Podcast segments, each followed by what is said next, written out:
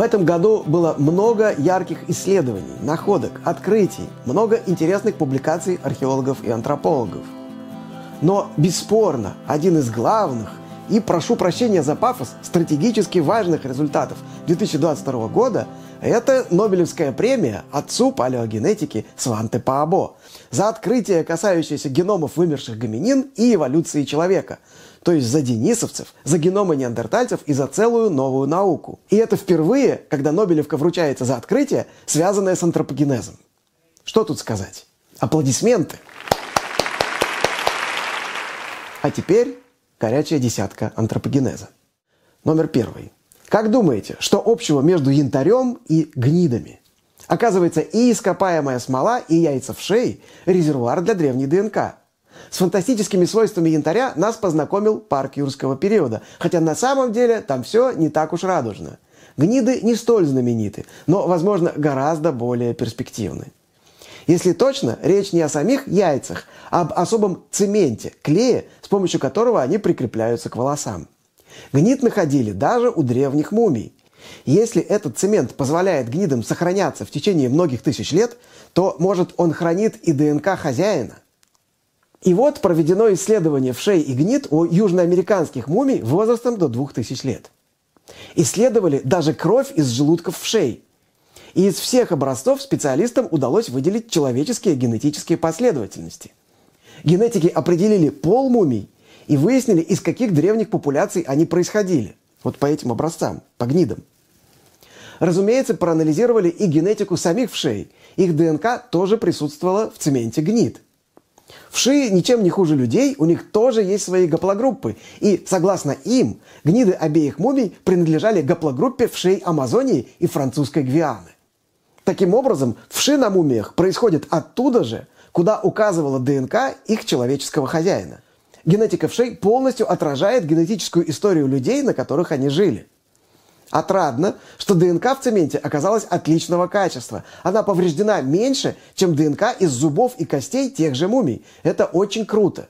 Гниды есть у большинства человеческих мумий. А значит, для генетического анализа не нужно портить тело, сверлить зубы и кости. Достаточно образцов волос. Крошечные яйца в шее оказались капсулами времени, содержащими бесценную информацию. Номер второй – История мужчины Сунгирь-1 ждет экранизации. Могучий богатырь 30 тысяч лет назад был авторитетом в своем племени, но нашел лютую смерть. То ли несчастный случай на охоте, то ли его заказали. В 2009 году российские антропологи сделали рентген одного из грудных позвонков Сунгиря и обнаружили в нем след от удара острым предметом, вероятно, каменным ножом или дротиком. Удар наносился в основание шеи слева – и должен был перебить сонную артерию, приведя к немедленной смерти от кровопотери. Недавно появилось продолжение этой детективной истории. Напомню, что при раскопках в 1964 году студент Коновалов зацепил лопатой череп Сунгирь-1, отчего на кости осталась зарубка. Однако новое обследование находки показало, что рядом со следом от лопаты находилось еще одно, более крупное отверстие – Теперь, спустя 60 лет, ученые провели трассологический анализ и установили, что найденное повреждение наносилось по свежей упругой кости. То есть человек в этот момент был, вероятно, еще жив, ну, хотя и недолго. Авторы полагают, что удар наносился твердым массивным предметом с острым краем, чем-то типа камня. Вероятно, мужчина лежал на спине, а человек, нанесший удар, сидел у жертвы на груди, удерживая орудие двумя руками – а как это согласуется с предыдущей версией о смерти в результате удара в основание шеи? По-видимому, после удара по голове действительно наносился второй контрольный удар ножом, которым убийца добил свою жертву. Третий номер. Оказывается, шимпанзе для лечения ран могут использовать насекомых. Исследователи уже более 15 лет ведут наблюдения за группой обезьян в национальном парке Лаанга на западе Габона – и вот ученым удалось много раз наблюдать, как обезьяна ловила некое насекомое, помещала его в рот, а затем прикладывала к открытой ране. Часто подобный ритуал повторялся несколько раз подряд. Шимпанзе поступали так не только по отношению к собственной ране, но и помогали пострадавшему сородичу. Например, самка помогала своему детенышу, а другая самка лечила взрослого самца из ее группы. Ученые зафиксировали несколько таких эпизодов на видео. К сожалению, вид используемых насекомых пока что не удалось установить. Понятно только, что это кто-то летающий размером около 5 мм и темного цвета. Возможно, данный вид насекомых выделяет какие-то вещества, которые способствуют более быстрому заживлению ран, ну или действуют как болеутоляющие. Если это так, то перед нами замечательное свидетельство про социальной активности шимпанзе. То есть мы видим, как эти обезьяны способны действовать во имя блага другого. Четвертый номер. Наконец-то в Юго-Восточной Азии нашли денисовца. Почему это здорово? Потому что до сих пор основные находки денисовцев происходили с Алтая. Ну, плюс одна челюсть найдена в тибетской пещере Байшия – Однако самый заметный генетический след денисовцев среди всех современных людей отыскался у австралийцев, папуасов и филиппинских аэта. Логично предположить, что смешивание с сапиенсами происходило на их пути в Австралию, где-то вблизи побережья Индийского океана. Вот теперь есть и антропологическое подтверждение – зуб. Ох, ну опять этот зуб, и опять девочка. Нет бы череп или хотя бы бедренную кость. Но зуб тоже очень хорошо, спасибо и на том – Нашли этот нижний маляр на самом деле еще в 2018 году в Лаосе в пещере на высоте более 1100 метров. Зуб определили как непрорезавшийся, то есть он принадлежал ребенку примерно 5 лет. Датировали множеством методов и получилось от 131 до 164 тысяч лет. Конечно, дальше все уже ждут анализа ДНК, но ДНК, к сожалению, не получилось, потому что тропические условия, сами понимаете. Попробовали палеопротеом, анализ древних белков – Установили, что маляр принадлежал представителю рода Хома, более того, вероятно, женского пола, девочка. Но какой вид Хома, не ясно, потому что разрешающая способность метода невелика.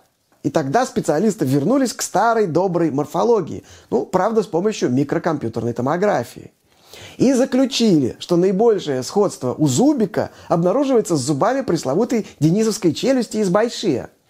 И сам зуб очень крупный, как и полагается для денисовцев. Вуаля! Пятый номер. Затерянные пирамиды в джунглях Амазонии. Так писали СМИ. Что же там нашли на самом деле? Еще в конце 20 века раскопки показали, что крупные заросшие деревьями холмы, такие островки в болотах на севере Боливии, имеют искусственное происхождение и, видимо, относятся к доколумбовой культуре Касарабы – в 2018 году археологи сообщали уже о сотнях больших насыпей, которые были открыты из-за вырубки лесов на юге Амазонки. Сами понимаете, раскопки в болотах Амазонии – дело непростое. Но на помощь пришло сканирование территории с вертолета с помощью лидара. Лидар – это устройство, которое умеет просвечивать растительность, получая эффект голой земли. Лидаром просканировали шесть районов, занятых культурой Касараба – в результате удалось задокументировать два больших поселения и 24 небольших. Представьте, что площадь одного из крупнейших найденных поселений в несколько раз превышает площадь Ватикана. Сооружения включали массивные земляные платформы, а на искусственных террасах возвышались конические пирамиды высотой более 20 метров. Речь идет, конечно, о земляных сооружениях, а не о каменных. Но откуда в болотах взяться камню? Но помимо двух больших поселений существовало множество более мелких, которые соединялись в единую сеть прямыми дорогами. Все это очень масштабно, и авторы публикации намекают на то, что тут могло существовать некое древнее протогосударство. Хотя другие исследователи считают, что такие выводы делать рановато. Добавлю, что все это открыто с вертолета. То есть нога археолога там еще не ступала, и работа предстоит большая. Шестой номер. Систему пещер Стрикфонтейн в Южной Африке официально называют колыбель человечества. Копают в Стрикфонтейне уже 80 с лишним лет и нашли огромное количество костей астралопитеков ну и всяких их родственников. В том числе найден тут знаменитый череп миссис Плес, а также самый полный скелет австралопитека «Маленькая стопа». С костями там все хорошо, но не всегда хорошо с датировками. И надо сказать, что датировать находки в колыбели человечества очень непростое дело. Датировали разными способами, и получалось, что возраст ряда важных находок от 2 миллионов до 2 миллионов 600 тысяч лет. Но это означало, что южноафриканские австралопитеки припозднились. Они жили на миллион лет позже восточноафриканских австралопитеков. В это время уже появились ранние хомо, Так что Южная Африка немножко в пролете. Она не могла претендовать на участие в возникновении человека. Однако, насколько корректны эти датировки? Последовательность слоев в пещере очень запутанная. И достаточно напомнить, что первые раскопки в Старкфонтейне велись с использованием динамита. Теперь исследователи решили датировать отложения Стеркфонтейна новомодным методом космогенных нуклидов. дело в том, что этот метод позволяет датировать саму брекчию, вмещающую кости. Ну, точнее, находящиеся в ней частицы кварца, причем в непосредственной близости от находок. И получилось, по новым данным, что вот эта австралопитековая коллекция в Стеркфонтейне сформировалась примерно 3,5 миллиона лет назад. Все сдвинулось на миллион лет в прошлое, а значит, австралопитеки Южной Африки уже вовсе не поздние и вполне могли участвовать в становлении древнейших людей. Седьмой номер. Сахилантроп – веха в эволюции человека и крутейшая находка палеантропологов 21 века. Напомню, что знаменитые кости французские ученые обнаружили в республике Чад в 2001 году. Тогда сообщалось, что найден череп возрастом 7 миллионов лет, три нижних челюсти и зубы – по этим находкам описали новый род и вид Сахилантропус чаденсис, Сахилантроп чадский. Особенный интерес вызывало смещенное вперед затылочное отверстие на черепе, что считается признаком прямохождения. Заявляли, что найден чуть ли не общий предок человека и шимпанзе, причем прямоходящий. Однако в 2020 году вышла статья с описанием бедренной кости сахилантропа, которую, оказывается, нашли вместе с черепом. Авторы сообщали, что эта кость очень похожа на бедренную шимпанзе, а сахилантроп, вероятно, должен был часто бегать на четвереньках. Какая-то древняя протогорилла, а вовсе не предок человека. И вот теперь выводы того исследования оспорены в новой статье в Nature. Ее авторы не только подробно анализируют эту самую бедренную кость, но также сообщают о том, что в тех же материалах 2001 года имелись вдобавок две локтевые кости сахилантропа. Где-то их прятали – Авторы показывают, что бедренная кость сахилантропа похожа на бедренные более поздних австралопитеков и арарина. И ряд признаков указывает на то, что хождение на двух ногах было для этого существа обычным делом. А что можно сказать о локтевых костях сахилантропа? Их строение говорит о сильных изгибающих нагрузках, связанных у современных приматов с перемещением по деревьям. Сахилантроп часто лазал по ветвям и висел на руках, но не бегал на четвереньках по земле. Вывод такой – Жил сахилантроп в кронах деревьев, но когда спускался на грешную землю, бегал на двух. Его репутация восстановлена. Номер восьмой. Раньше древнейшими следами людей в Европе считались находки в испанской пещере Сима дель Элефанте. Нижняя челюсть, зуб и фаланга мизинца возрастом 1 миллион 200 тысяч лет. Теперь фрагмент черепа из той же пещеры может побить предыдущий рекорд. Предполагается возраст 1 миллион 400 тысяч лет. Новую находку авторы открытия гордо окрестили лицом первого европейца. Хотя это, конечно, громко сказано. Речь всего лишь о кусочке верхней челюсти и скуловой кости. Вид ископаемого человека, которому принадлежала челюсть, антропологи не определили, указав лишь, что это хома. Сообщают еще, что рядом с челюстью обнаружен человеческий зуб, который ученые хотят использовать для протеомного анализа. Добавлю, что на самом деле точные датировки еще только предстоит получить. Пока что специалисты исходят из того, что найдена челюсть в слое на 2 метра глубже предыдущего рекордсмена. Датирование находки не быстрое дело. На это уйдет 6-8 месяцев, а то и год. Запасемся терпением. Девятый номер. Специалисты впервые смогли прочитать геномы целой группы неандертальцев, которые жили примерно в одно и то же время около 50 тысяч лет назад. Речь об обитателях пещер Чагырская и Окладникова на Алтае. ДНК удалось получить из 15 чагырских образцов и из двух, найденных в пещере Окладникова. Сравнив их между собой, исследователи получили ряд интересных результатов. Между некоторыми неандертальцами Чигырской пещеры обнаружились тесные родственные связи. В частности, мужчина и девочка оказались папой и дочкой. У них родство первой степени и при этом разные митохондриальные ДНК, так что это единственный вариант. Доченька, а ты хочешь, чтобы через 50 тысяч лет наши косточки тоже изучали палеогенетики? Не очень-то. Кроме того, у этого же мужчины и у двух других мужчин из этой пещеры, возможно, была общая бабушка. И все эти чигырцы, видимо, члены одного сообщества. В отличие от них, Два индивида из пещеры Окладникова в близком родстве не состояли. Ученые оценили размер популяции чигырцев. Выяснилось, что у родителей этих неандертальцев всего около 10 поколений назад были общие предки. А это означает, что неандертальская популяция была очень небольшой. Их сравнивают с современными горными гориллами. По оценкам генетиков, размер сообщества Чигырской пещеры составлял около 20 индивидов. При этом большинство женщин пришли в группу из других сообществ. Это называется патрилокальность. Неандертальские мужчины сидели на месте, а женщины мигрировали. Так, ну и десятый номер. После стольких открытий расскажу про одно примечательное закрытие. Десять лет назад, в 2012 году, в СМИ появилась новость о том, что в Китае обнаружили своих китайских хоббитов. Их скелеты найдены в пещерах Малудун и Лунлин, вот, или в Оленьей пещере. Соответственно, писали про человека из Оленьей пещеры. Эти существа жили всего 11 или 14 тысяч лет назад, однако обладали рядом очень архаичных особенностей. То ли это какие-то пережиточные древние хомо, то ли гибриды сапиенсов и денисовцев, или еще кого-то неизвестного.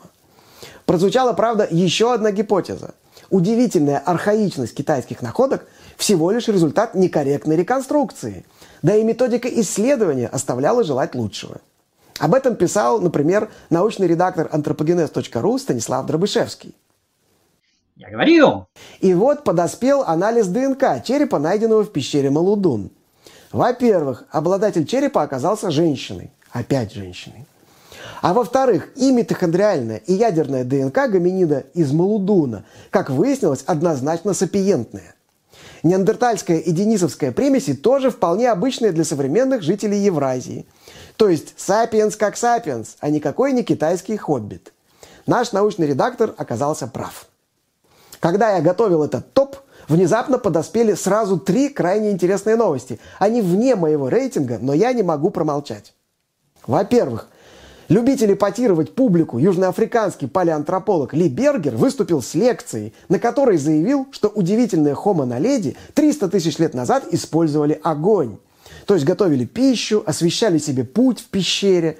Напомню, что речь идет о существах с мозгом по размеру не сильно превышающим мозг шимпанзе. Конечно, ученый утверждает, что у него есть доказательства – в системе пещер Rising Star, где, собственно, найдены кости Homo naledi, Бергер и его коллеги обнаружили пятна копоти там, на стенах, на потолке и даже очаги с костями обугленными. Разумеется, все это предстоит как следует датировать и опубликовать как положено, чтобы убедить научное сообщество. Пока что специалисты преисполнены скепсиса. Во-вторых, ученые заново исследовали древнюю челюсть из Баньолиса, это в Испании. Челюсть нашли еще в 19 веке и считали неандертальской. Не так давно появились, наконец, внятные датировки находки между 45 и 66 тысячами лет назад. Теперь находку сравнили с другими челюстями древних и современных людей. И выяснилось, что челюсть из Баньолиса ни разу не неандертальская. И хотя у нее напрочь отсутствует э, подбородочный выступ, в остальном она похожа на сапиенсов верхнего палеолита – Впрочем, особенности челюсти, которые делают ее похожей на сапиенсов, ну, на нас с вами, по сути являются примитивными чертами рода Homo. Так что либо перед нами какой-то пережиточный архаичный Homo, либо гибрид сапиенса с кем-то неизвестным нам, в результате чего получилась вот такая сапиентная челюсть без подбородка. Прояснить ситуацию может анализ ДНК, осталось только его сделать. И третье, совсем фантастическая новость. О прочтении ДНК возрастом 2 миллиона лет из образцов древней почвы в многолетней мерзлоте Гренландии. В публикации на сайте BBC говорится, что ученые обнаружили генетические следы мастодонтов, северных оленей и гусей, которые бродили среди берез и тополей. Ну, для современной Гренландии нетипично. Среди морских обитателей упоминают мечехвостов, то есть это прямо описание уникальной исчезнувшей экосистемы. В подробностях я сам постараюсь разобраться и расскажу в отдельной статье. Пока что я тоже вижу довольно сильные сомнения среди ученых. ДНК возрастом 2 миллиона лет? Серьезно? Ну, посмотрим. Таким был научный 2022 год по версии антропогенеза. А еще один из важных для нас результатов – то, что наш проект весь год продолжал работать. Подпишитесь на антропогенез.ру, если вы почему-то этого не сделали, чтобы узнавать о наиболее интересных открытиях в новом 2023 году –